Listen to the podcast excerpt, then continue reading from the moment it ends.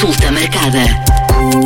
Bem-vindos à consulta marcada. Neste episódio vamos falar sobre questões relacionadas com a mudança da hora. Uma conversa com o Gustavo Tato Borges. Olá, Gustavo. Uh, vai mudar a hora? Vamos passar a ter uh, dias com menos sol, ou pelo menos uh, vamos estar, se calhar, mais privados de sol. Que consequências é que esta mudança pode ter na, na nossa vida?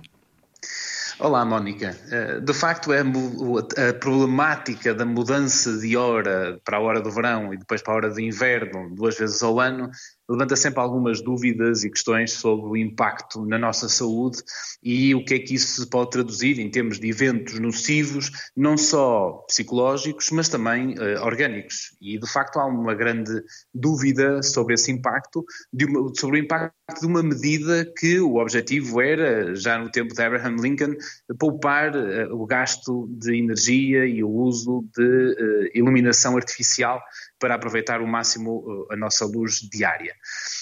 Ora, os estudos são uh, um bocado difíceis de eh, chegar a consenso e o que nós encontramos é que, para alguns, este efeito de mudança da hora tem uh, impacto na nossa saúde, nomeadamente até mesmo em eventos cardiovasculares. Há, há estudos que apontam o, a mudança da hora do verão, do outono para o verão, portanto, do inverno para o verão, em que dormimos menos uma hora, com um aumento do risco de, por exemplo, AVCs ou outros eventos eventos cardiovasculares eh, preocupantes, mas a grande maioria dos estudos acaba por ser inconclusivo neste impacto que a mudança da hora tem, sendo que, havendo algum risco, aquele que maioritariamente tem sido apontado eh, corresponde à mudança da hora do inverno para o verão, em que de facto dormimos menos uma hora de um dia para o outro. Esta mudança que vamos passar agora, naturalmente, é mais benigna, não tem associada tão maior risco, no entanto, eh, a hora de inverno e o inverno em si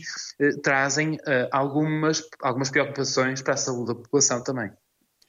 Preocupações ligadas com, com os problemas de, de ansiedade, é? Temos uh, dias mais cinzentos, uh, o que também pode aqui acarretar esses problemas, é isso?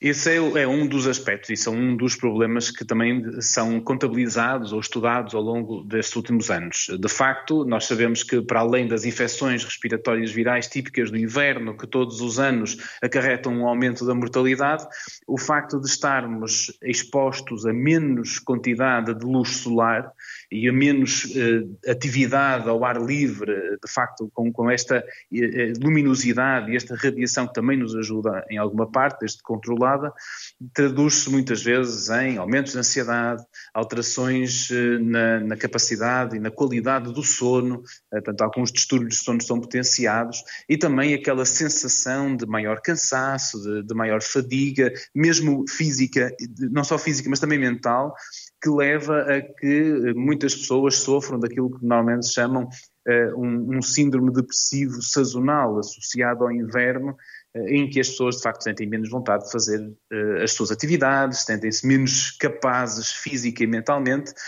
e acabam por sentir-se um pouco mais em baixo. Às vezes até a própria chuva, não é? Uh, muita gente diz que é mais complicado levantar da cama uh, uh, à noite e com chuva. Sim, de facto, nós no, no, com este horário de inverno, nós saímos de casa ainda é de noite e chegamos a casa já é de noite outra vez.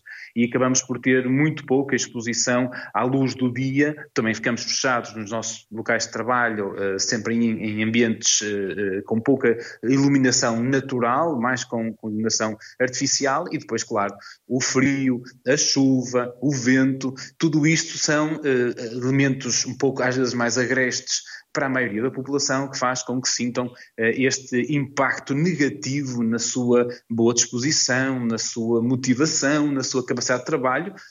Mas, claro, como é óbvio, há sempre pessoas que gostam deste frio e gostam deste, de um ambiente um bocadinho mais de chuva e acabam por sentir exatamente o oposto. Mas nós precisamos, nós, enquanto seres humanos, precisamos desta exposição à luz solar, precisamos de atividade ao ar livre e, por isso, no inverno, como temos menos possibilidades de o fazer, acabamos por ressentir-nos mais na, na nossa parte psicológica e algumas pessoas até física. Eu, por acaso, até gosto mais deste tempo, mas acredito que, acredito que a maioria não.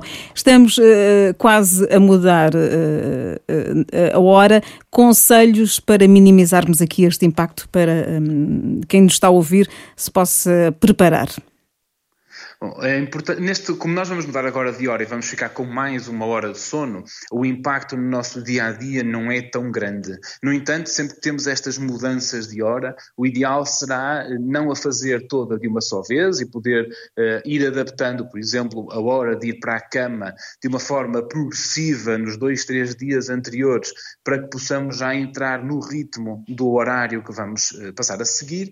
Uh, também o, a, a capacitação da nossa cabeça pensando e relembrando que isto é uma mudança de horário e que nós, para aproveitar mais o dia e, portanto, deste modo, tentar mentalizar-nos de que vamos, de facto, ter mais tempo uh, disponível com, a luz solar. E depois uh, criar aqui alguns hábitos de, de, vida no dia a dia, em que, por exemplo, não estando a chover e estando um dia relativamente agradável, promover caminhadas de 10 a 20 minutos ao ar livre, sempre que for possível, para ter maior, maior quantidade de sol sol, eh, ter as janelas da casa abertas, não sei, com as persianas abertas, para que entre luz solar onde nós uh, tivermos uh, possibilidade de, de estar e também, obviamente, ter uma alimentação saudável com frutas e hortícolas da época que são mais nutritivas para nós e aproveitando o máximo de, de luz solar que, que tivermos.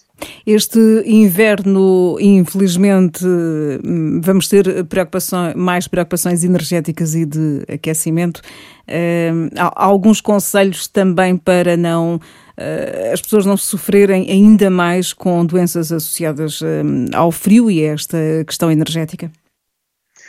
Pois isso é, essa é uma limitação importante. Nós não vamos poder manter as casas quentes como habitualmente mantínhamos, eh, pelo menos a maioria de nós, porque sabemos que há sempre pessoas que infelizmente já passam uh, invernos com mais dificuldade e já há alguns anos têm sentido efeito mais nocivo do frio. E aqui a, importância é usar roupa confortável, roupa quente, que nos permita manter o corpo protegido, beber bebidas quentes, eh, evitar bebidas alcoólicas, mas poder uh, o chá ou até mesmo o leite. Peço desculpa, leite para quem gosta, acaba por ser também uma opção bastante interessante para também manter o corpo quente. As refeições não devendo ser pesadas, devem ser refeições também cozinhadas e quentes e evitar as saladas frias para uh, minimizar esse, essa ingestão uh, de alimentos frios que também vêm combater a nossa produção natural de calor. E depois, com as possíveis caminhadas que se possa fazer bem agasalhados, ou com a prática de exercício físico, uh, seja no ginásio, ou seja noutros locais também devidamente equipados, nós temos a possibilidade de manter o nosso organismo com um ritmo maior e, por isso, com maior produção de calor. E, portanto, esses conselhos para nos mantermos uh, fechados e quentinhos é importante, sendo que também tem que se contrabalançar com a necessidade de arejar os nossos espaços interiores para minimizar o risco, por exemplo, de infecções respiratórias que possam circular nos nossos locais. E, portanto, uh, abrir as janelas periodicamente dos locais onde nós estamos, especialmente nas alturas em que nós não vamos ficar eh, nesse, nesse espaço durante 20 minutos, meia hora, para que possa de facto o ar uh, ser renovado e depois fecharmos a, a divisória e estarmos, obviamente, uh, com roupa quente e confortável para, para nos protegermos. Ainda estamos com temperaturas agradáveis, mas uh, estamos já na época, na época gripal e, e com os números Covid-19 também a, a subir. conselhos importantes também nesta matéria, Gustavo? Pois, nós já temos vindo a falar ao longo do, dos últimos tempos sobre as importâncias de nos protegermos para as infecções virais. Já, já tem passado em muitos meios de comunicação social, mas nunca é demais repetir que a vacinação das pessoas que são elegíveis, quer para a Covid, quer para a gripe, é um fator extremamente importante de proteção. O, o manter as nossas patologias para aqueles que são doentes crónicos equilibradas e, e controladas, eh, respeitando as indicações dos profissionais de saúde que os acompanham, também é um fator extremamente importante.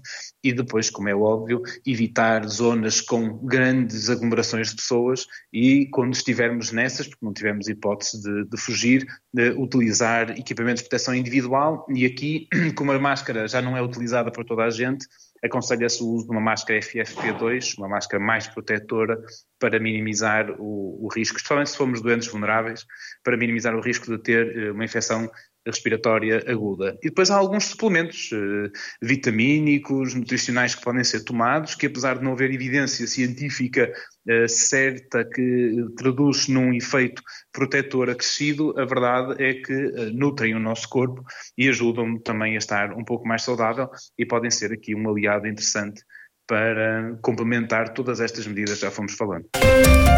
Consulta marcada.